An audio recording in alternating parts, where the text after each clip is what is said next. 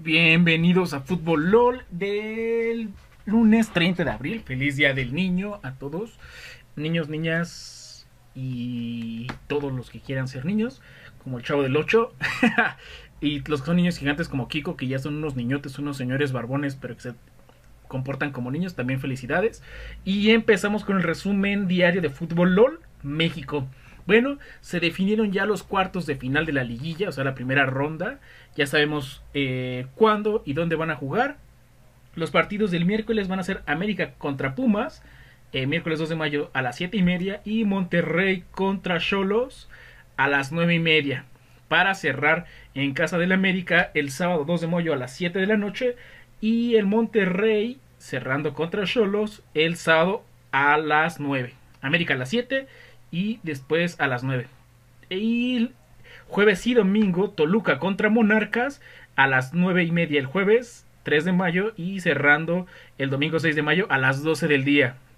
Santos contra Tigres, Santos no, Santos no, Santos contra Tigres, Santos contra Tigres, perdónenme, esto no se edita porque así sale, si hago mis idioteces y mongoladas, pues yo me las aguanto. Santos contra con Santos contra Tigres el jueves 3 de mayo a las 7.30 y cierran en la cancha de Santos el domingo 6 de mayo a las 6 de la tarde. Entonces, ¿qué onda? ¿Qué onda? ¿Qué onda? ¿Qué onda? Eh, en el duelo de América contra Pumas, yo creo que América va a pasar. Monterrey contra Cholos, Monterrey va a pasar. Toluca contra Monarcas, yo espero que Toluca pase fácil, si no es que perder un poquito de ritmo en esta semana que no jugaron los titulares y Santos contra los Tigres. Ese es un buen duelo que no sé bien. Yo creo que los Tigres van a pasar porque tienen más experiencia. Eh, Santos ha estado yendo a la baja. Tuvo una mitad del torneo muy buena. Pero lo que importa es la liguilla. Bueno, pasando a la siguiente nota. El Tuca Ferretti afirma que el rival a vencer es Toluca. Claro, es el primer lugar con 39 puntos. Eh, se quedó un partido ganado de lograr el el récord de más victorias consecutivas que serían 10, pero se los ahorró para no lesionarse en Tijuana en la cancha artificial y Toca Ferretti cree que ellos son los favoritos. Es para quitarse presión y curarse en salud. Ya sabemos que al Toca Ferretti no le gusta ganar y gana porque no le queda de otra. Eh, a Lanis muy triste, muy, muy, muy, muy, muy triste. Porque ya no va a poder jugar contra el Monosuna, contra Caraglio, partera, contra porterazos como Jarbruch. Ahora tendrá que eh, competir contra Messi, contra CR7, qué decepción, ¿no? Imagínense ustedes una semana jugando contra Erwin Trejo y contra Simeone, no, eh, Jerónimo Amione, perdón, y al otro día contra Messi, pues sí te sacas donde dices, no, no, no, no, yo quiero mi Amione, ¿dónde quedó él? Bueno, eh, ilusionado ya, hablando en serio, para, jugar para poder jugar contra Cristiano Ronaldo, Messi, todos esos cracks de primer nivel, eh, ya se fue a España para fichar con el Getafe. Lástima, porque no va a jugar la Copa eh, Mundial, el Mundialito, el Mundial de Clubes. Él se lo pierde.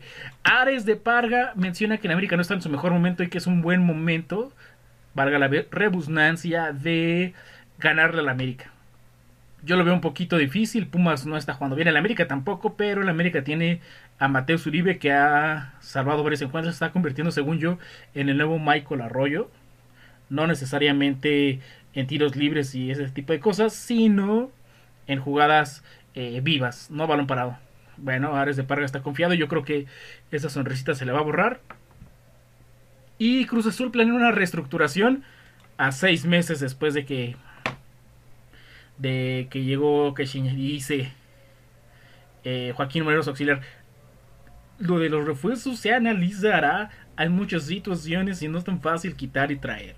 Explicó Joaquín Moreno, eh, es portugués como sabemos. Tuvimos un buen cierre de era que era un reto para vosotros como cualquier equipo de primera división. Entonces ese balance se analizará con más calma y veremos qué sigue. Duele mucho no clasificar trataremos de trabajar. Y se refieren que mandar al Gulit Peña a jugar con la sub-20 fue una decisión técnica tomada por Caixinha. Bueno, esto fue todo por hoy. Muchísimas gracias. El video duró un poquito menos porque eh, Los amamos mucho. Yo soy un comentarista normal. Adiós.